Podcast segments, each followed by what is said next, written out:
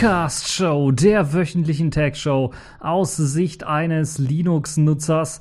Wieder einmal spannende Themen habe ich euch vorbereitet, auch wenn die Sendung ein bisschen was kürzer ist, denn ich nehme sie schon am Freitag auf, deshalb hatte ich nicht allzu viel Zeit, da ja grandios große Themen vorzubereiten. Denn ihr werdet es vielleicht schon gemerkt haben, der ein oder andere von euch, ich war am Wochenende, zumindest am Samstag, auf der Frostcon und ähm, ja, das wird jetzt dann morgen sein, weil ich ja, wie gesagt, am Freitag aufnehme, aber die Sendung wahrscheinlich äh, mit hoher Wahrscheinlichkeit am Sonntag dann rauskommen wird.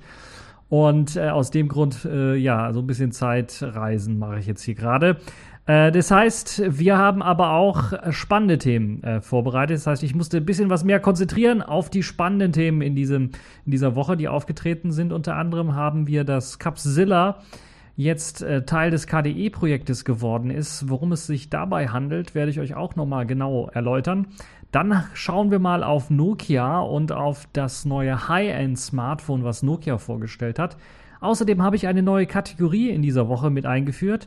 Das ist nämlich äh, die Kategorie der bescheuerten Apple-User, denn dort gibt es tatsächlich ähm, ja, Bedarf, Handlungsbedarf, würde ich mal fast schon sagen, wenn es denn möglich ist, einen 10 Minuten stillen Song für 99 Cent im Apple Store zu verkaufen und dass der auch noch ein Verkaufsschlager wird, dann äh, kann ich einfach nicht drum rum, um eine neue Kategorie einzuführen. Aber dann haben wir noch im Doppelpack Netzpolitik einmal die Schnapsidee der Cyberfeuerwehr und dann die Regierungskritiker, die unter Generalverdacht gestellt werden, zumindest wenn sie in den USA leben. Also auch ein sehr spannendes Geschichtchen. Und dann haben wir zu guter Letzt noch die Pfeife der Woche. Das hat wieder was mit Smart Devices zu tun, diesmal mit smarten Türschlössern. Fangen wir aber zunächst einmal an mit Capzilla. Was ist eigentlich Capzilla und warum kann es oder warum ist es jetzt Teil des KDE-Projektes? Nun ja, Capzilla ist ein Webbrowser. Der wurde schon vor einigen Jahren entwickelt. Der hat seinen, verdankt seinem Namen vor allen Dingen deswegen, weil er ja irgendwie versucht hat, Qt und Mozilla zusammenzubringen. Also den Firefox, das kennen wir ja schon. Aber Mozilla hat ja eher für GTK geschwärmt und eben das Toolkit verwendet für eben ihr kleines ähm, Browserchen. Und das ist natürlich ähm, jetzt äh, weiterentwickelt worden, das Projekt, das Capsilla-Projekt. Und irgendwann hat man sich dann äh, die Ga Gedanken gemacht, okay, wir wollen irgendwie das Ganze zwar schön machen, an Mozilla angelehnt machen, aber die Webbrowser-Engine soll nicht von Mozilla kommen, sondern die stammt dann jetzt in dem Fall aus dem WebKit-Team, beziehungsweise aus dem Qt-WebKit-Team. Das war zumindest in der Vergangenheit so. Mittlerweile ist der Webbrowser moderner geworden, setzt jetzt auf die aktuelle Browser-Engine, die eingesetzt wird in Qt, die standardmäßig empfohlen wird. Das ist nämlich die Qt Web Engine und die basiert zu großen Teilen auf der Blink Engine, die wiederum aus dem Chromium-Projekt hervorging, das wiederum eben ihre Browser-Engine aus äh, dem WebKit äh, bezogen hat und äh, wir wissen alle, wo die Reise hingeht. Äh, das äh, führt uns dann zurück wieder in das KDE-Projekt, denn WebKit ist ein Fork von KHTML und KHTML war eben eines oder ist immer noch, kann man sagen, äh, war aus dem Grund, weil es, glaube ich, nicht mehr gepflegt wird, soweit ich weiß, außer vielleicht noch bei KDSC4. Es kann sein, dass da noch ein bisschen was an KTML gemacht wird an der einen oder anderen Stelle. Ich habe in dem letzten Changelog nicht nachgeschaut, aber es war noch bis vor äh, der vorletzten Version, also 17.04, glaube ich, die äh, immer noch gepflegt worden ist, dass dort eben auch KDE Vorlibs gepflegt worden äh, ist und auch KTML gepflegt worden ist, wegen eben Abhängigkeiten, die andere Programme irgendwie hatten. Und also KTML, da kommen wir also, schließt sich der Kreis zum KDE-Projekt. Das heißt, es gibt da schon irgendwie eine Beziehung. Nun ja, Capzilla ist ein ziemlich beliebter Browser jetzt gewesen, vor allen Dingen dadurch, dass er eben sehr viele Features hat, standardmäßig mit einem Ad-Blocking-System daherkommt und eben recht einfach, leicht daherkommt und gut bedient werden kann. Ja, der etwas in die Jahre gekommene Conqueror-Browser, aus dem ja dann KTML, dann WebKit später rauskam, ist ja nicht so sehr gepflegt in den letzten Jahren und vor allen Dingen ähm, ja durch Zukunftstechnologien eigentlich fast abgelöst. Also es gibt da schon so ein paar Problemchen. Also heutzutage, wenn man einen Webbrowser aufmacht, dann hat man, geht man eigentlich davon aus, dass es da jetzt keine Suchleiste noch extra gibt, sondern dass man auch schon in der URL-Leiste einfach mal einen Suchbegriff eingeben kann und dann wird danach gesucht.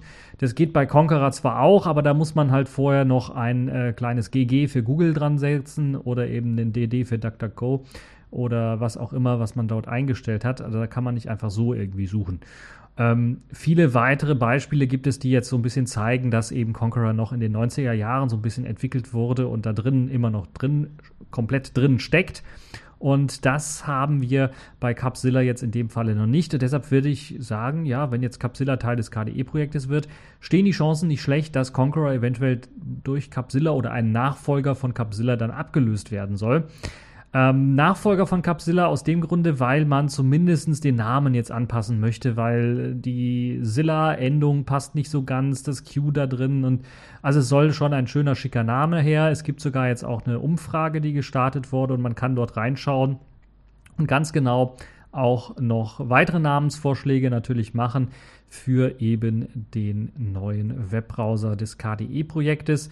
Die Integration in das KDE-Projekt dauert natürlich auch noch etwas an, weil das nicht allzu einfach ist, weil man muss nicht einfach nur Quellcode drüber schaufeln von GitHub in dem Fall auf äh, die KDE-Infrastruktur, sondern eben auch den Bug-Tracker umwandeln und natürlich auch die Infrastruktur zum Bauen von Paketen, zum Bauen von Quellcode halt eben auch noch mit äh, konfigurieren, damit das ordentlich funktioniert. Aber das wird schon gemacht. Daran arbeitet man, so dass man halt dann in Zukunft den Quellcode direkt vom KDE-Projekt beziehen kann. Äh, dort seine Bugs auch melden kann, so dass das schön in den KDE Bug Tracker mit einfließen wird und dann natürlich auch die Bildinfrastruktur genutzt werden kann, um neue Capsilla Builds dann äh, laufen zu lassen. Ja, das Schöne daran ist, wenn man das Ganze dem KDE-Projekt gibt, die haben ja ein Continuous Integration-Projekt, wo es eben die Möglichkeit gibt, auch regelmäßige Builds zu erstellen, sodass halt diese automatisch produziert werden können. Und das ist in dem Fall sehr interessant, weil das erlaubt es halt eben, dass von Capsilla regelmäßige Builds erzeugt werden für die verschiedenen Plattformen, die Capsilla unterstützt oder eben der Nachfolger von Capsilla. Ich rede jetzt von ganz Zeit von Capsilla, aber wahrscheinlich wird es irgendwie anders heißen aber ähm, die Technik dahinter wird sich nicht großartig ändern. Ja, die aktuelle Version von Capsilla, wie gesagt, basiert auf der Qt Web Engine und äh, die wird dann weiterhin auch noch äh, entwickelt. Das heißt, man wird auch äh, auf die neueste Qt-Version warten, die wieder ein Update für auch die Qt Web Engine äh, bringt. Und das ist jetzt der nächste Plan. Das heißt, die Version 2.2 von Capsilla soll noch unter dem alten Namen erscheinen, zusammen eben mit der neuesten Qt-Version. Das ist dann die Version 5.2, also Bugfix, ein Bugfix-Release für äh, Qt, das dann eben äh, viele Bugs wahrscheinlich beheben wird und auch die Web-Engine dann auf den neuesten Stand bringt. Ja, ich finde es eine tolle Sache. Ihr müsst selber davon sagen, was ihr davon haltet, weil das jetzt ja so der endgültige Todesstoß für Conqueror darstellt. Dolphin war ja schon der erste große, da wurde der Dateimanager von Conqueror quasi abgelöst komplett und jetzt benutzen alle nur noch Dolphin als Dateimanager.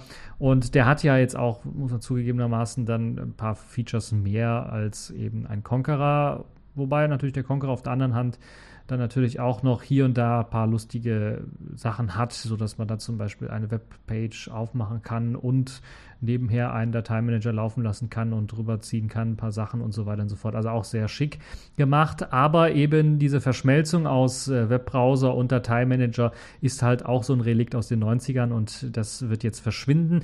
Und jetzt ist eben der Conqueror eigentlich nur noch ein Webbrowser, den man vielleicht mal so irgendwie einsetzt. Ich hatte den ja mal gepickt als, als App-Pick oder so, weil er ziemlich mit der WebKit-Engine zum, zumindest damals noch ziemlich wenig Speicherplatz auch nur verbraucht hat im Arbeitsspeicher und dazu eigentlich ziemlich flott war.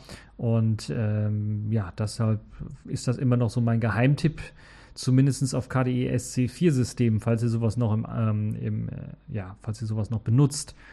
Oder halt bei alten Plasma 5 Systemen, wo halt eben noch keine neuen KDE-Applications drin sind, weil eben die neuesten KDE-Applications eben auch ein Conqueror auf Web-Engine-Basis bietet. Und das bedeutet eben auch wieder Chrome Engine oder Blink Engine und äh, Chromium Engine, müsste man eigentlich korrekterweise sagen. Und das heißt natürlich dann auch ein bisschen was mehr Speicherbedarf, was da genutzt wird, ein bisschen was mehr Kompatibilität, aber das ist nicht immer so ganz stabil, muss ich ganz ehrlich sagen. Und das Bauen ist ja für einen Entwickler sowieso ein Graus, muss ich auch ganz ehrlich sagen. Im Vergleich zur WebKit ist das äh, tut das mal schon weh an der einen oder anderen Stelle. Und ich habe schon davon gehört, dass es Probleme gibt, das überhaupt auf anderen Plattformen wie beispielsweise ARM vernünftig bauen zu können. Nun ja, also wir müssen schauen, wie es jetzt weitergeht mit Capsilla. Wie gesagt, die neueste Version 2.2 wird noch unter dem alten Namen erscheinen, dann zusammen mit Qt 592. Und äh, wie es dann weitergehen wird, ich bin mir relativ sicher, wir werden dann den neuen Namen angekündigt bekommen.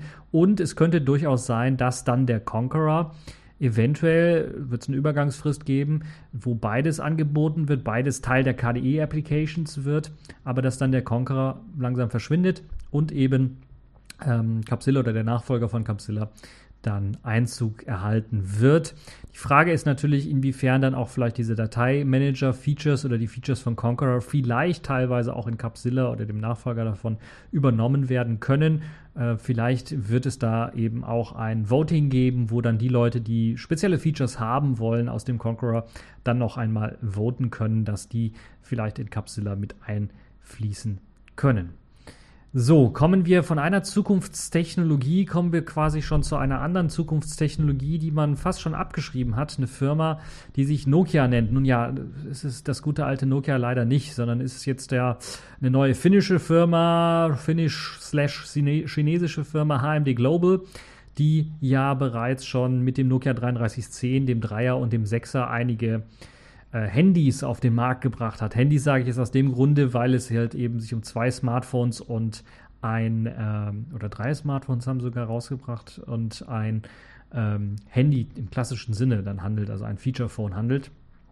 Und ja, die haben bereits also die Marke Nokia jetzt unter sich, unter ihre Fittiche genommen, Fittiche genommen und das wird dann jetzt äh, weiterentwickelt und es wird neue Geräte geben. Man hat da große Pläne angekündigt bereits schon und jetzt schon auch umgesetzt, dadurch, dass man ja zunächst einmal Unter- bzw. Mittelklasse-Handys vorgestellt hat und die dann vertrieben hat, äh, war für den einen oder anderen vielleicht nicht so das Beste mit dabei oder etwas Interessantes dabei, was man da jetzt hätte nehmen können. Aus dem Grunde hat jetzt Nokia auch noch das letzte bisschen, also an Oberklasse jetzt auch noch abgegriffen und ein neues High-End-Smartphone vorgestellt, das auf den Namen Nokia 8 hört. Und das Nokia 8 kommt dann eben mit den High-End-Specs daher, die wir von schon anderen Smartphones erkennen, die in diesem Jahr erschienen sind, dem Snapdragon 835 Prozessor beispielsweise, 4 GB Arbeitsspeicher, 64 GB internem Speicher. Der kann dann auch noch äh, aufgerüstet werden mit MicroSD-Karte, einem 5,3 Zoll Display, das ist recht ordentlich, bei aber einer sehr hohen Auflösung von 2560 x 1440. Das ist sicherlich auch bei 5,3 Zoll gar nicht so verkehrt. WLAN AC kennen wir natürlich auch. Alles, was eben der Qualcomm-Chipsatz so mit äh, sich herbringt oder unterstützt. Bluetooth 5.0, GPS. Es gibt eine 3,5 mm Klinkenbuchse. Und mit Quick Charge 3.0 lässt sich der recht starke Akku, 3090 mAh Akku, bei eben ähm, äh, der äh, Quick Charge 3.0 Technologie sehr, sehr schnell laden. Das heißt, man hat das da irgendwie 10 Minuten dran und ist dann bei 50 Prozent oder sowas geladen. Das ist schon recht gut gemacht. Äh, Besonderheiten bei diesem Nokia 8 sind wie bei vielen anderen Flaggschiffen auch die Kameras wieder. Es gibt drei davon, also auf der hinteren Seite zwei, aber alle drei lösen mit 13 Megapixeln auf. Also ob hinten, ob vorne, beide äh, oder alle drei, weil hinten gibt es zwei, lösen mit 13 Megapixeln auf. Auf der Rückseite sind halt eben dann einmal ein Farbsensor und ein Monochrom. Beides Sony-Sensoren, die mh, bereits schon in anderen Kameramodellen für sehr gute Bilder gesorgt haben. Der Farbsensor verfügt auch noch über eine optische Bildstabilisierung, der monochrome leider nicht. Es gibt dann noch eine Dual-Tone-LED hinten, die dann eben aber auch fast kaum eingesetzt wird bei einer Blende von 2 1.0 sollte das ordentlich viel Licht auch so geben, sodass dann wirklich das nur in dunklen Situationen, in wirklich dunklen Situationen dann eingesetzt werden müsste. Vorne wird die 13 Megapixel Kamera durch den Bildschirm unterstützt, was das Blitzen angeht. Also da wird ein spezieller Bildschirm verbaut, der halt eben auch kurz aufblitzen kann und das äh, Gegenüber dann so ein bisschen heller erscheinen lässt als äh, gewohnt. Also da wird also ein spezieller Bildschirm auch verbaut, der das äh, machen kann ohne Probleme. Alle, alle Kamerasensoren verfügen über einen Phasenautofokus, sind also in der Lage, mit Phasenautofokus schnell und präzise, naja, schnell auf jeden Fall äh, scharf zu gestalten äh, und äh, werden natürlich auch durch Kontrastautofokus dann unterstützt. Das ist eine Besonderheit für, glaube ich, eine vordere Kamera, ähm, Selfie-Kamera, die dann halt eben auch Phasenautofokus hat. Das ermöglicht dann wahrscheinlich auch das äh, sehr gute Podcasting oder halt eben äh, Vlogging oder was man so gerne macht, ähm, weil halt dann eben auch äh, alles schön ähm, scharf ist und halt eben nicht irgendwie nur ein Fixed-Fokus verwendet wird. Softwareseitig gibt es auch ein paar Sachen. Das ist ja, ja eigentlich nicht so die Stärke, würde ich mal sagen, von den vielen chinesischen ROMs und den verschiedenen chinesischen Herstellern. Aber HMD Global will da in die Fußstapfen von Nokia treten und auch softwareseitig etwas Spezielles bieten. Nicht nur eben ein fast pures Android, das äh, auf der aktuellen Version 7.1.1 basiert und auch mit Updates versorgt werden soll, mit regelmäßigen Updates. Das heißt, auch die US-Versionen werden geupdatet und nicht nur Sicherheitsupdates, äh, die reinkommen. Softwareseitig soll die äh, ganze Geschichte in der Lage sein, mit dem Dual-Side-Video, so wie das Nokia jetzt hier genannt hat oder HMD Global genannt hat, beide Kameras, also vorne und hinten gleichzeitig anzusteuern und anzuzeigen.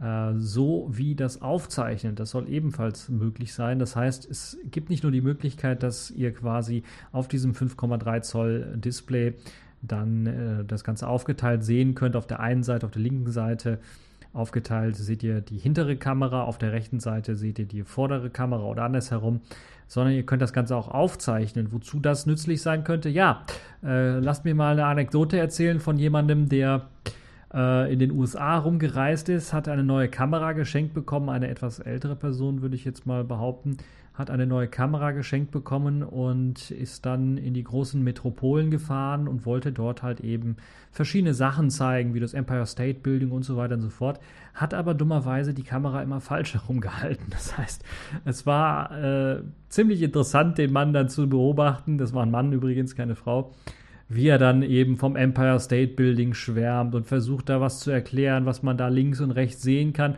Aber weil er die Kamera falsch rumgehalten hat, sieht man andauernd nur sein Gesicht, äh, wie er da ja sehr erquickend freudig davon berichtet. Und manchmal, eventuell kann man erahnen, wovon er da berichtet, wenn man eben äh, es spiegelnd in seiner Sonnenbrille sieht. Aber er hat tatsächlich gemeint, dass er das halt eben vor der aufnimmt. Und dieses Problem, falls ihr sowas habt, habt ihr mit äh, diesem Smartphone sicherlich nicht mit dieser Technologie. Und ja, es kann natürlich auch ziemlich spannend sein. Dann äh, vielleicht so für einen Erlebnisbericht ist es ja immer so, dass jetzt die ja, neueren YouTuber auch meistens immer irgendwie ihr Gesicht zeigen. Also ich erinnere mich beispielsweise an Screencasts zu Tutorials und so weiter und so fort, die man gemacht hat. Bei Linux beispielsweise, da hatte man einfach ja einen Screencast nur gemacht und mittlerweile ist es ja fast schon Usus, dass man sich selber irgendwie filmt, dass man da so Webcam-App hat, wo dann derjenige, der das Ganze auch noch moderiert, auch nochmal sein Gesicht zeigen muss, obwohl das halt meistens nicht so spannend ist. Aber nun ja, das ähm, wird wahrscheinlich jetzt in dem Fall auch äh, ziemlich interessant sein. Nun ja, diese Dual-Side-Video-Geschichte ist ja nicht nur für Videos interessant, sondern weil man jetzt schon auf beide Kameras gleichzeitig zugreifen kann und die kombinieren kann, äh, ist natürlich auch ein, ein Foto möglich, wo man im Grunde genommen ein Selfie machen kann und dann noch eine andere Person mitknipsen kann, was sicherlich auch ziemlich interessant sein könnte. Ja, apropos Aufzeichnen. Wir haben natürlich auch das, was Nokia damals auch stark gemacht hat. Ich erinnere an das Nokia 808, war ja nicht, nicht nur die Kamera, sondern auch die Audioaufnahme.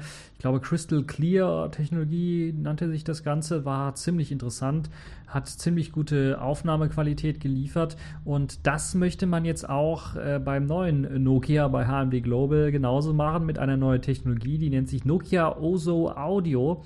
Und das ist eine Technologie, die einem erlaubt, 360 Grad Aufzeichnungen mit Hilfe von drei Mikrofonen zu machen. Audioaufzeichnungen natürlich. Das soll dann für einen sehr außergewöhnlichen Klang sorgen. Äh, braucht dann aber, wenn man das abspielen möchte, tatsächlich auch ein äh, richtiges Abspielgerät bzw. eine richtige Software dazu, die einem das erlaubt, dann vernünftig abzuspielen. Ansonsten kriegt man daraus nur Stereo-Sound. 360-Grad-Technologie, ja, das hört sich ziemlich interessant äh, an. Erinnert an die neuen Technik Techniken, die einem so Kinoerlebnis bieten sollen, wo man dann wirklich, wenn da mal so ein Flugzeug im ähm, Film vorbeifliegt, dass man das wirklich dann auch spürt oder also durch Ton ähm, auch wirklich nachvollziehen kann, dass er jetzt von links oben nach rechts unten fliegt an einem vorbei und so weiter und so fort. Und das hat jetzt Nokia oder HMD Global auch in ein Smartphone eingebaut und möchte halt mit diesen drei Mikrofonen das ermöglichen. Das klingt nach einer ziemlich interessanten Technologie, aber wir müssen natürlich erst einmal abwarten, bis die ersten Tests davon dann auch reingekommen sind. Und äh, ich weiß auch nicht, wie das mit den Abspielgeräten bzw. der Software aussieht, ob da bereits schon was veröffentlicht ist, was brauchbar ist, wo man das Ganze dann auch wirklich dann beurteilen kann. Nun ja, das Nokia 8 ist jetzt vorgestellt. Die ersten Tester werden das wahrscheinlich jetzt schon erhalten. So ein, so ein Frühtestmodell, wahrscheinlich noch nicht mit der finalen Softwareversion, aber eine Version, die als Finale, also RC-Version nennt man das äh, handelsüblich, dann ausgestattet äh, sein. Und äh, die übrigen werden am 8. September dann das Glück haben, das Nokia 8 dann kaufen zu können in den Läden. Für 580 Euro geht das hier in Europa an den Start. Ich glaube, 600 Dollar sind in den USA und in den restlichen Teilen der Welt angestrebt für das Nokia 8. Das ist schon ein stolzer Preis. Es ist natürlich eben auch ein High-End-Smartphone, aber ähm, ja, da muss jeder selber wissen, ob er denen soweit vertraut äh, und Vertrauen entgegenschenkt, weil HMD Global ist ja noch ein recht sagen wir mal, junger Player, was jetzt den Smartphone-Markt angeht. Sie haben zwar eine Traditionsmarke wie Nokia jetzt gekauft oder den, die Namensrechte dafür, aber ob sie dann tatsächlich den, auch den Atem haben, den Nokia hatte und auch die Qualität bieten können, das werden wir dann erst erfahren, wenn die ersten Tests von dem Ganzen dann draußen sind. So. Und äh, das war es dann auch schon für die News für diese Woche. Machen wir mal weiter mit den Kategorien in dieser Woche. Accepted. Connecting. Complete. System activated. All systems operational.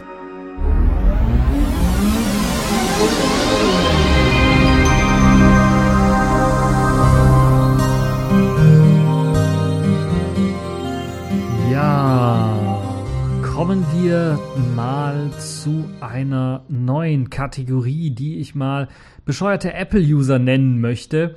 Das Ganze ordnet sich so in die Kategorie Pfeife der Woche eigentlich ein, aber betrifft meistens nicht Firmen, sondern eher die Nutzer. Und die Kategorie befindet sich niveaulich noch unter dem, was man als allgemein DAO, also dümmsten anzunehmenden User her kennt. Und aus diesem Grunde möchte ich eben so eine Kategorie aufmachen. Vielleicht wird sie dann irgendwann mal in bescheuerte User umbenannt werden. Also das Apple wird herausgestrichen. Aber momentan sieht es einfach so aus, dass die News-Häufigkeit bei Apple-Usern in diesem Kategoriebereich schon extrem bemerkenswert ist. Deshalb nenne ich das erstmal bescheuerte Apple-User. Und da gibt es dann tatsächlich eine Geschichte, die ich einfach erstmal nicht glauben konnte. Ich dachte, es sei ein Aprilscherz, ein verspäteter irgendwie so. Oder, also, ich konnte es nicht glauben. Aber da gibt es tatsächlich ernsthaft jemanden, der bei iTunes einen Song eingestellt hat, der zehn Minuten lang nichts anderes macht, als Stille abzuspielen. Ja, diese Stille, die ihr jetzt gehört habt, zehn Minuten lang. Jetzt fragt sich einer, ja gut, äh, warum wurde das in den Apple Store gelassen? Das ist vielleicht die erste Frage. Oder in den iTunes Music Store gelassen. Das andere ist, äh, ja, wer kauft sich denn sowas oder wer lädt sich sowas runter? Und ja, also das muss man sich jetzt mal vorstellen, was das für ein guter Musiktrack sein muss, denn das Beste an der ganzen Geschichte ist, der Typ, der sich das ausgedacht hat, der verdient sich damit auch noch richtig Geld, denn er verlangt 99 Cent für den Track und jetzt äh, könnte man natürlich sagen, ach gut, es gibt halt so Verrückte wie damals bei der I Am Rich App, die ja für äh, Apples App Store herauskam, wo dann einige Bekloppte sich einfach gedacht haben, ja, ich bin reich, also kaufe ich mir die App und die haben sich dann die App gekauft, um halt eben nur einen roten Punkt aufs Smartphone gezaubert zu bekommen und den anderen Kollegen zu zeigen, ich bin wirklich reich. Nun ja, ähm, so bescheuert ist jetzt äh, dieser Track nicht, sondern ist eigentlich ein Workaround für ein Problem, das es eigentlich schon seit etlichen Jahren bei iOS-Geräten gibt. Auch bei Android-Geräten teilweise, habe ich jetzt gehört, soll das Problem auch existieren, aber da gibt es halt eben andere Workarounds, vor allen Dingen Workarounds, die nichts kosten. Nun ja, äh, auf jeden Fall sieht es halt so aus, äh, dass ähm, eben ein paar Schwachmaten tatsächlich äh, Geld dafür ausgegeben haben, diesen leeren 10 Minuten Track herunterzuladen. Und äh, dieser Song, wenn man äh, den so bezeichnen möchte, ist denn tatsächlich in den Charts von iTunes in die Top 100 gelangt.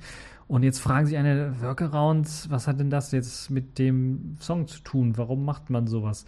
Nun ja, Grün, Grund für das, für das Ganze ist eigentlich ein Bug in iOS, würde ich mal eher behaupten, denn einige Nutzer haben halt eben das Problem, dass sie eben diesen Song brauchen, um einen Bug zu beseitigen. Versteht ihr das Problem, äh, was ich damit habe, warum das jetzt bei dümmster anzunehmende Apple-Nutzer irgendwie ist oder bescheuerte Apple-Nutzer? Für einen leeren Song mit Stille, egal ob jetzt 10 Minuten geht, 99 Minuten geht, da brauche ich doch keine 99 Cent für zu bezahlen und mir zu kaufen. Ich kann doch auch meine eigene private Musik, die ich selber gemacht habe, auf dem Rechner einfach in meine iTunes-Bibliothek ziehen und dann auf mein iPod oder mein ähm, iOS-Device ziehen. Könnte man eigentlich meinen. Aber irgendwie scheint es genug Idioten gegeben zu haben, in der Apple-Welt, die es halt eben äh, nicht besser gewusst haben und sich sowas tatsächlich gekauft haben für 99 Cent. Anders kann ich mir nicht vorstellen, wie so etwas dann in den Charts in die Top 100 gelangen kann. Kommen wir aber nochmal zurück zur technischen Seite, zu den Bugs, nämlich äh, der Bug, der da jetzt äh, versucht wird zu, behoben, äh, zu beheben mit eben den 10 Minuten äh, leere Stille oder so, ist ein Bug im Bluetooth-Stack oder im Kopplungssystem von iOS mit beispielsweise Multimedia-Playern, Lautsprechern oder auch Autoradios, was ja ziemlich beliebt ist.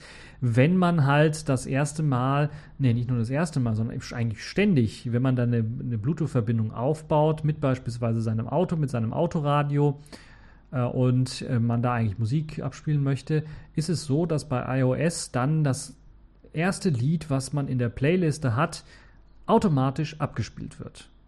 Nun ist das ja meistens immer das Gleiche. Außer man lädt sich alle paar Minuten ein äh, neues Lied irgendwie runter, alle paar Tage ein neues Lied runter, das eben dann an erster Stelle der Playliste steht. Normalerweise ist die Playliste nach Namen sortiert und äh, das ist dann halt immer der erste Song. Und um das äh, irgendwie zu umgehen, macht man das halt einfach so, dass man sich diesen 10-Minuten-Track runterlädt, der mit 4 A's am Anfang beginnt und damit halt immer oder ja, mit hoher Wahrscheinlichkeit an erster Stelle in der Playlist drin stehen wird. Äh, ja, das macht man halt einfach nur, um die Zeit zu überbrücken, während man das halt per Bluetooth angeschlossen hat dann den richtigen Song auszuwählen, den Podcast auszuwählen oder was auch immer, was man tatsächlich am Autoradio oder am ähm, Lautsprecher, am Multimedia-Player wirklich hören möchte. Also, ihr könnt schon denken, worauf äh, das Ganze dann hinausläuft. Es gibt tatsächlich Leute, die so blöd sind, äh, sind, dass sie halt eben äh, sich diesen Song für 99 Cent gekauft haben.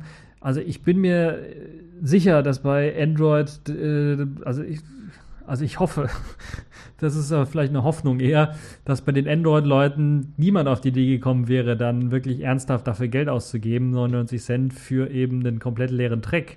Wenn sie das gleiche Problem gehabt hätten, dann wären sie auf die Idee gekommen, ja, ich mache einfach mal hier selber, ich erstelle mir einen leeren Track und lade den auf mein Gerät drauf und dann habe ich das Problem auch so umgangen. Das ist das eine. Zum anderen, wenn, äh, bei Android hätte man so viel stunk gemacht, da hätte irgendeiner schon das, den, den Bug behoben oder äh, jemand hätte das so genervt, dass er als Entwickler dann vielleicht in den Quellcode reingeschaut hätte und gesagt hat, hier, das ändere ich so und so und dann funktioniert das Ganze, hätte den Patch verteilt, das wäre in diversen ROMs gelandet und wir kennen ja das ganze Spielchen, was in ROMs landet, landet dann auch irgendwann mal in der offiziellen Android-Version oder in den äh, verschiedenen anderen Hersteller-ROMs. Ja, also Leute kaufen den Blödsinn also nur dafür, um nach Verbindung ihres iOS-Devices erstmal keinen Song hören zu müssen, sondern die Leere und die Stille zu hören, sodass sie selber auswählen können, was sie hören wollen. Die Idee ist ja gar nicht mal so schlecht. äh, jetzt aus Sicht äh, des äh, Problemlösungsbedarfes jetzt also so ein Workaround zu machen, aber die Idee, genügend Dumme zu finden, die sich einen 10 Minuten leeren Song bei iTunes dann auch noch kaufen, das ist doch wirklich Gold wert. Also wer hätte das gedacht, dass dies tatsächlich funktionieren wird und Leute dafür Geld ausgeben? Also da kann ich wirklich nur Chapeau sagen an diesen äh, genialen Fuchs, der sich gedacht hat, das wirklich dann in den iTunes Store reinzupacken und damit dann auch Geld noch zu verdienen. Da ist er bei den Apple-Nutzern, glaube ich, an der richtigen Stelle. Die geben da nämlich tatsächlich auch Geld aus für. Ja, ähm, ich glaube, ich habe dazu genug gesagt zu dieser neuen Kategorie. Ich weiß nicht, ob ich jede Woche dann äh, so eine Kategorie raushauen kann, aber äh, zumindest ein, zweimal im Jahr äh, zum Schmunzeln reicht das sicherlich doch aus. Kommen wir mal wieder zu einer weiteren Geschichte, wo ich da eigentlich einfach nur sagen kann, manchmal hat man ja so Tage, da denkt man sich, oh nein, nicht du schon wieder. Und heute ist so ein Tag. Unser verehrter Innenminister, Herr de Maizière, hat sich mal wieder zu seinem Lieblingsthema Cyber geäußert und fordert jetzt ein Jugendförderprogramm für, na was, für was wohl? Für Cybersicherheit natürlich. So soll es nach seinem Willen eine freiwillige Cyberfeuerwehr geben. Cyber, Cyber müsste ich jetzt eigentlich einspielen, aber ich habe es leider nicht hier. Originalzitat von de Maizière. Wer hilft eigentlich denn da dem kleinen Tischler, dem Handwerker, dem mittelständischen Unternehmen? Wenn es brennt, ruft man die Feuerwehr. Wen ruft man eigentlich an, wenn seine Cyberanlage ausfällt? Diese Frage wurde euch präsentiert von ja, dem Schmalspurgehirn von Herrn de Maizière. So, jetzt äh, eine Minute zum Lachen erst einmal. Äh, und weil wenn man das denn mal so ernst nimmt, was er da sagt, könnten wohl möglich auch Gehirnzellen absterben. Deshalb wollen wir uns ein bisschen was langsam bewegen in der Materie.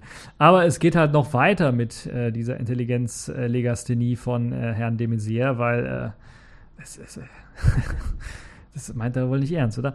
Naja, ich habe ja was auch noch vom Jugendförderprogramm äh, geredet, weil er will tatsächlich dann äh, er meint allen Ernstes, wenn die normale freiwillige Feuerwehr Jugendliche nicht mehr begeistern kann, die dort einfach hingehen und lernen und dann auch helfen wollen, dann sollen die Jugendlichen halt eben zur Cyberfeuerwehr hingehen. Das heißt, man möchte tatsächlich bei der Freiwilligen Feuerwehr eine Unterabteilung Cyberfeuerwehr eröffnen das ist zumindest de Messias Plan, wo dann Jugendliche geschult werden, ja, Cyberprobleme lösen. Freiwillig. Umsonst. Kostenlos. Wie ein Kollege dann immer sagen würde. Nicht umsonst, sondern kostenlos. Wer sich sagt, ich hacke auch sonst gerne, dann hacke ich auch mal für die Guten. Der ist bei der Cyberwar genau richtig. Ja, äh, was kann ich da eigentlich noch zu sagen?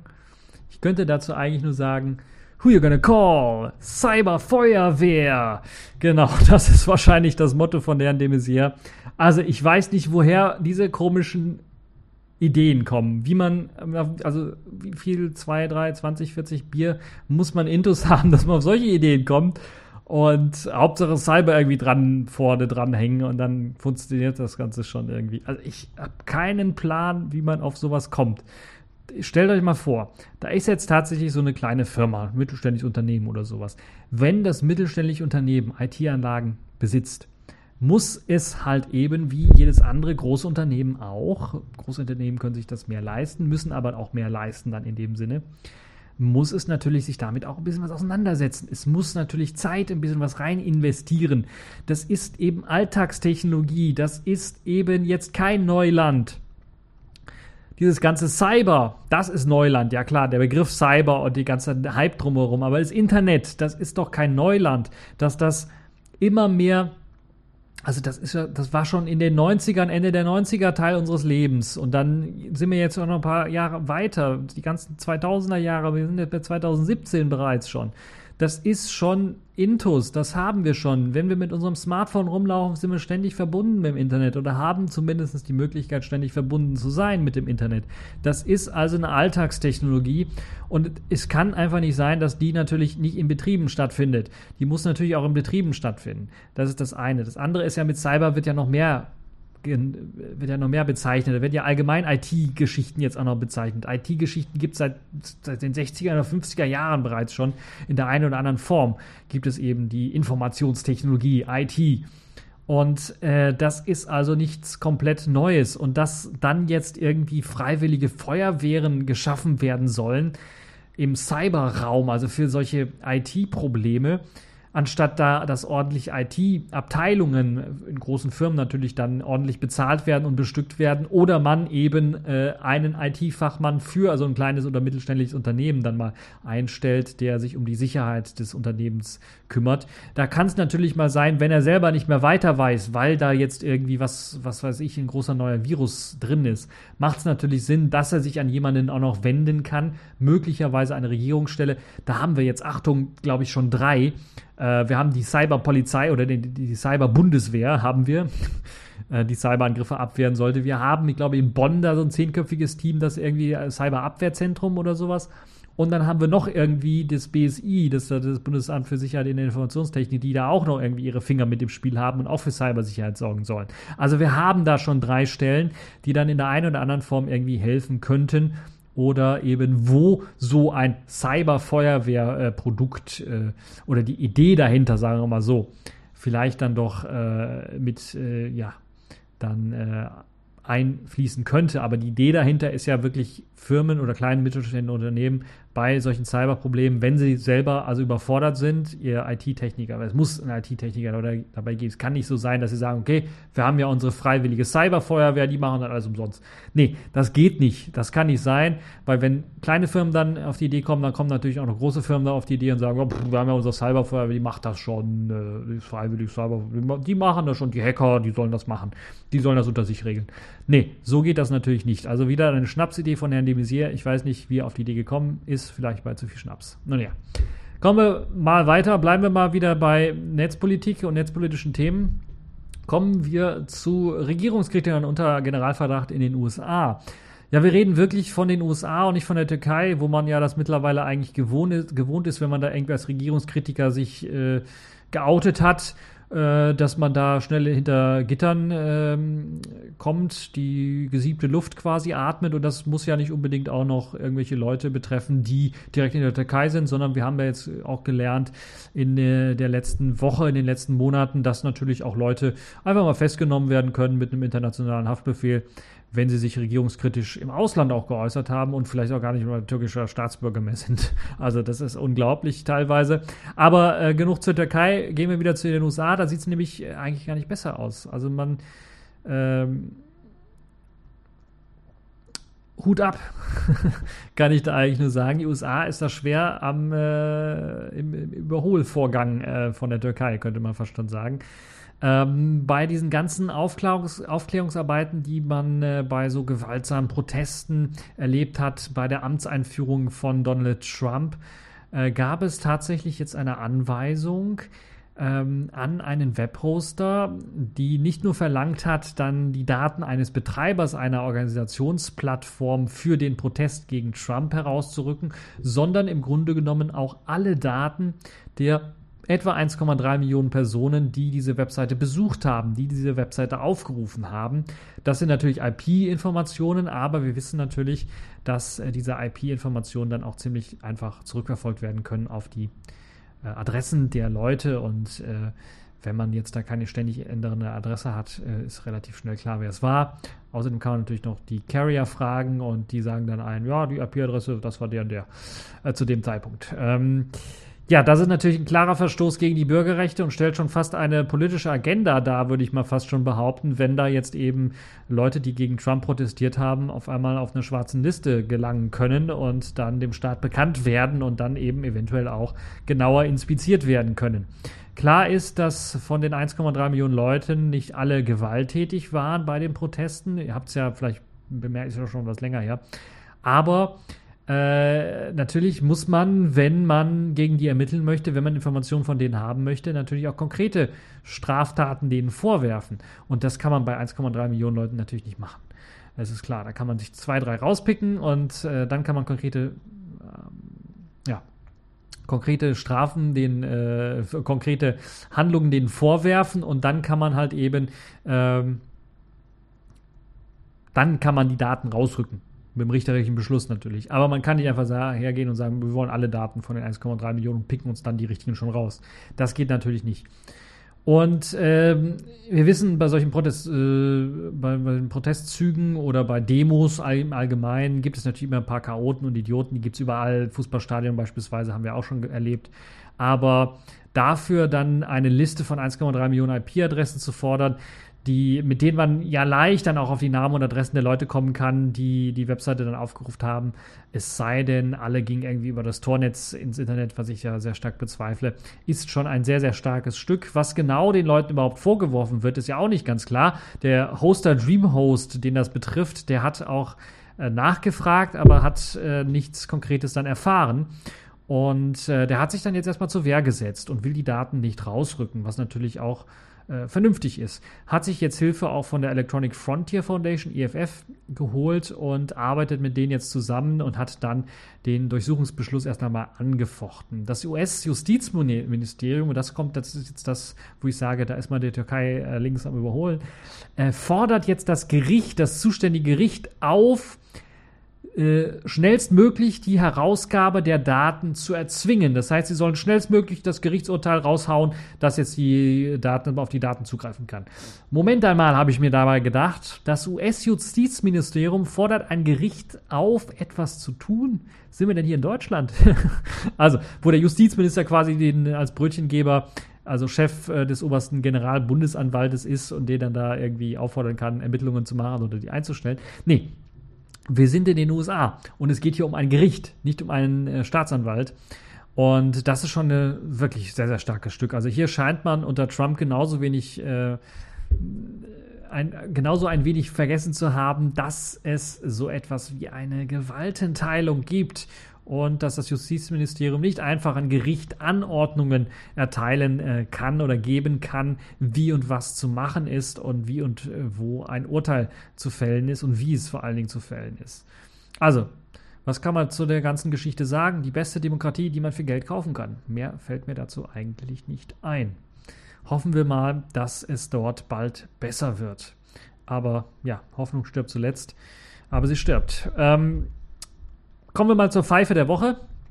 Das hat wieder was mit dem Internet zu tun und mit, ja, ich hatte es schon am Anfang gesagt, äh, smart vor einem so ansonsten alltäglich normal funktionierenden Produkt voranzustellen und dieses dann mit dem Internet zu koppeln, ist keine so wirklich gute Idee. Das habe ich nicht nur einmal gesagt, sondern mehrmals gesagt und auch mit Beweisen belegt.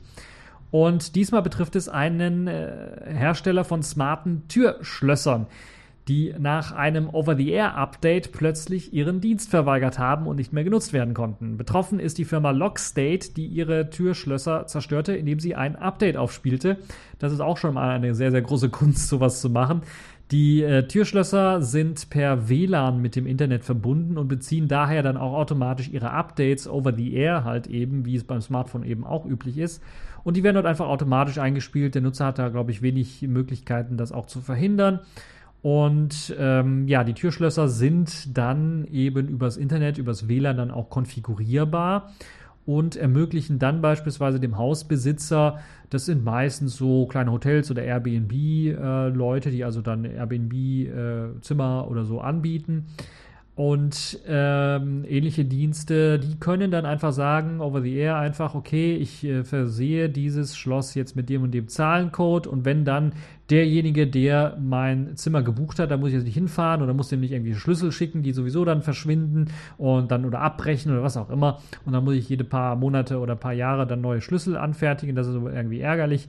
Den hm, schicke ich einfach einen Code zu und den setze ich dann, was weiß ich, 24 Stunden vorher setze ich den Code da fest, dass er dann genutzt werden kann ab dem die Zeit. Und wenn die Leute da ankommen, müssen sie den Code, den sie per E-Mail oder SMS kann ich kaum glauben, aber per E-Mail oder irgendwie was erhalten haben, einfach dort eintippen und dann öffnet sich das Schloss, dann können sie in die Wohnung hinein. Das ist im, im Prinzip eine nette Idee.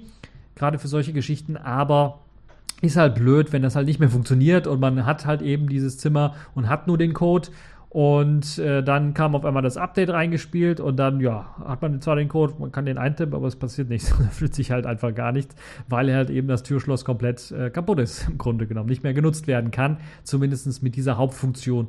Sondern da muss man tatsächlich, da gibt es noch eine Nebenfunktion, das glücklicherweise hat man da noch, dass man eben einen Schlüssel hat und das noch aufschließen kann. Aber meistens hat man, wenn man so eine Airbnb-Wohnung gemietet hat oder kurz halt äh, dort Ferien macht, hat man den Schlüssel halt nicht, sondern hat nur den Code. Und dann muss man halt den Anbieter kontaktieren, wenn der auch gerade im Urlaub ist und den, die, oder am anderen Ende der Welt oder was auch immer ist und dir den Schlüssel nicht vorbeibringen kann, dann hast du natürlich die Arschkarte gezogen, im wahrsten Sinne des Wortes. Ja, ähm, der Code kann vom Besitzer frei generiert werden, also da wird nicht irgendwie was äh, automatisch generiert, sondern muss das frei generieren. Ja, ähm, aus diesem Grund, wie gesagt, bei Airbnb-Leuten sehr interessant, äh, die Gäste halt komfortabel dann äh, dort hineinlassen können. Ja, äh, die Firma hat dabei bei diesem Flash-Vorgang einen ziemlich doofen Fehler gemacht, denn sie hat einfach die falsche Firmware-Datei auf diese Schlösser geworfen oder geladen, die eigentlich für ein anderes Modell gedacht waren. Und da kommen wir gleich zu zwei großen Firmen, weshalb diese Firma jetzt auch zu Recht die Pfeife der Woche geworden ist. Zum einen natürlich, dass sie es erstmal geschafft haben, die falsche Firma aufzuspielen und dann dieses Chaos anzurichten. Das andere ist natürlich, dass sie eben auch keine Plausibilitätsprüfung hat in ihrem äh, Programm, also in ihrem Update-Programm, das einfach mal prüft, ja, okay, passt diese Firmware-Datei überhaupt zum Schloss?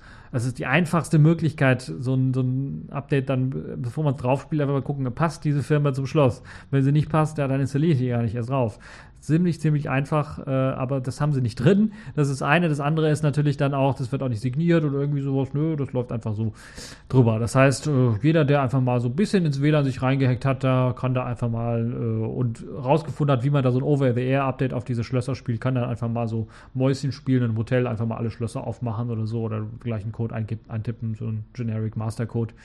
Nun ja, äh, nun mussten die Airbnb-Anbieter erst einmal wieder auf Schlüssel zurückgreifen, habe ich ja bereits gesagt. Gott sei Dank gibt es dann noch das Fallback der Schlüssel, weil stellen wir uns mal vor, wir sind ein paar fünf Jahre weiter oder sowas, ja, Schlüssel brauchen wir nicht mehr, machen wir alles per WLAN, machen wir alles so. Äh, dann haben wir die Arschkarte wirklich gezogen. ähm, Wohlgemerkt, dieses Schloss ist kein billiges Schloss. Also wir reden jetzt hier nicht von einer Firma, die so ein Schloss für 20 Euro aus China irgendwie vertickt, sondern das Teil kostet 500 US-Dollar und wird vor allen Dingen natürlich auch in den USA verkauft. Also ist ein US-amerikanischer Anbieter, soweit ich weiß. Und das ist natürlich schon ein Batzen Geld, den man dafür ausgibt. Und dann erwartet man natürlich Qualität. Und nicht nur Qualität des Schlosses gegenüber, dass das also ordentlich schließt und aufmacht, sondern natürlich auch des Services und eben diese Updates. Und dann keine Plausibilitätsprüfung zumindest drin zu haben, neben der Signierung und dem ganzen anderen Kram, der anscheinend auch nicht so richtig läuft, äh, keine Plausibilitätsprüfung zu haben, ist ja schon wirklich eine Schande. Ähm, diejenigen, die jetzt so ein Schloss besitzen und die dieses Over-the-App jetzt haben, können kostenlos einen Ersatz bekommen und äh, dann das Schloss, was kaputt ist, einschicken. Das wird dann neu geflasht und dann wird zurückgeschickt. Aber sie kriegen dann für die Zeit natürlich auch ein Ersatzgerät, damit sie beispielsweise ihr, ihr Airbnb-Business weiterführen können. Als Entschädigung dürfen die Nutzer dann auch ein Jahr lang das äh, Lockstate Connect Portal benutzen, über das man halt kontal, äh, über das Portal kann man dann ziemlich komfortabel online die Codes einstellen beispielsweise und vieles mehr kann man da äh, konfigurieren für das Schloss. Dafür muss man also auch noch bezahlen. Man bezahlt erstmal das Schloss für 500 Dollar und dann muss man auch noch jährlich irgendwie was bezahlen, um halt online darauf zuzugreifen um das konfigurieren zu können. Das müsst ihr euch mal vorstellen. Also das ist schon wirklich ein starkes Stück, dass dann da bei so viel Geld, was sie in den Arsch geblasen bekommen für sowas, weil ich kann mir kaum vorstellen, dass das Schloss 500 Dollar kostet. Da wird ein WLAN-Chip sein, da wird ein äh, kleines, äh, da wird vielleicht ein Arduino-Board drin sein oder sowas mit einem WLAN äh, angebunden, äh, einem kleinen internen Flash-ROM. Ähm, wo dann eben so ein kleiner Webserver oder irgendwas oder ein Server läuft, der eben die Befehle entgegennimmt und dann wird da dieses Tastenfeld da sein und der Rest ist halt ganz normales Schloss, 0 nach 15 Schloss, was dann da irgendwie drin ist und ein bisschen Elektronik, damit das Schloss auch ähm, mit dem Motor aufgeschlossen werden kann. Das kostet nie und nimmer 500 Dollar. Das, kann ich mir nicht vorstellen. Und dann auch noch Geld zu bezahlen, das ist also jährlich so ein Abo quasi, damit man überhaupt drauf zugreifen kann. Also Leute, ich weiß nicht, aber sobald, also Smartphone geht noch. Ein Tablet, da steckt kein Smart vor, äh, vorne dran, das weil sind die meistens auch nicht. Aber Smartphone, das kann ich als Smart Device noch akzeptieren. Aber das andere andere, sowas da, wo ein Smart vorne dran hängt. Das ist meistens nicht smart, sondern eigentlich doof und dumm und dämlich, sowas dran zu machen. Äh, klar, in dem Fall hätten wir gerne solche Schlösser eventuell, wo man dann Code einstellen kann und so weiter und so fort und schön bequem. Aber äh warum muss es im Internet hängen? Es ist unglaublich. Man kann doch irgendwie auch anders drauf zugreifen. Man hat doch andere Möglichkeiten, das zu machen. Und ähm, also ich verstehe es nicht. Und wenn man das dann schon macht, und das zeigt jetzt dieses Beispiel auch, ist es meistens so ein Hersteller, der sagt, okay, wir haben eine clevere Idee, aber Sicherheit, ja, Updates, ja, das darf einfach nicht sein. Wir müssen, wenn wir Smart-Geräte machen, vor allen Dingen die, die unser tägliches Leben, wie jetzt in dem Fall Hotelgäste eventuell, die nicht mehr in, in ihr Zimmer kommen können, weil sie das nicht mehr aufschließen können. Äh, oder andere Geräte, die muss man einfach absichern. Und wenn ich mir das anschaue mit verschiedenen Geräten, die in kritischer Infrastruktur schon nicht vernünftig abgesichert ist, wir haben uns diese ganzen Petya und No-Petya-Geschichten angesehen, äh, die Samba Cry oder WannaCry-Geschichte uns angesehen in England, wie das da aussieht, wo kritische Infrastruktur einfach nicht ordentlich abgesichert wird und nicht mit IT ordentlich umgegangen wird. Aber dann muss doch, wenn so ein Anbieter wirklich 500 Dollar für so ein Schloss haben möchte, nicht nur die gute Idee dahinter stecken, sondern auch ein bisschen was Vernunft und Sicherheitsgedanke dahinter stecken und dass man so etwas nicht einfach kaputt machen kann. Äh, da muss es auch irgendeine Fallback geben für eben nicht nur Schlüssel, sondern auch für eben Code zurücksetzen oder sowas. Und es muss eine Möglichkeit geben, die Firmware eventuell dann, wenn sie, also Plausibilitätsprüfung ist, also die werden zweimal, glaube ich, nicht auf die Nase fallen, aber es kann schon sein, dass das wirklich ein Genickschuss für die war äh, und dass wir von der Firma nichts mehr hören werden. Nun ja, schauen wir mal, wie es weiter wird, äh, wie es weitergeht, äh, ob wir da noch weitere Sachen von solchen Geschichten hören werden, ob jetzt die anderen Smart Anbieter, also jetzt nicht die Autoanbieter, sondern tatsächlich Smart slash irgendwas Anbieter, äh, da irgendwann dann äh, ja auch mal auf die Idee kommen, ja, mit Sicherheit zu bewerben und dann äh, auch mal Geld reinzustecken für Sicherheit und nicht nur für schlaue Ideen, die sie so sich ausgegraben haben, wie man neue Geräte, Zahnbürsten oder was auch immer ans Internet hängen kann. Nun ja, das so meine Meinung zu der ganzen Geschichte und ähm, das es dann jetzt auch schon für diese TechView Podcast äh, Show. Ich hoffe, es hat euch gefallen, ihr hattet Spaß dran. Äh, Kommentare bitte im Kommentarbereich. Ansonsten habt noch eine schöne Zeit und bis zur nächsten Folge.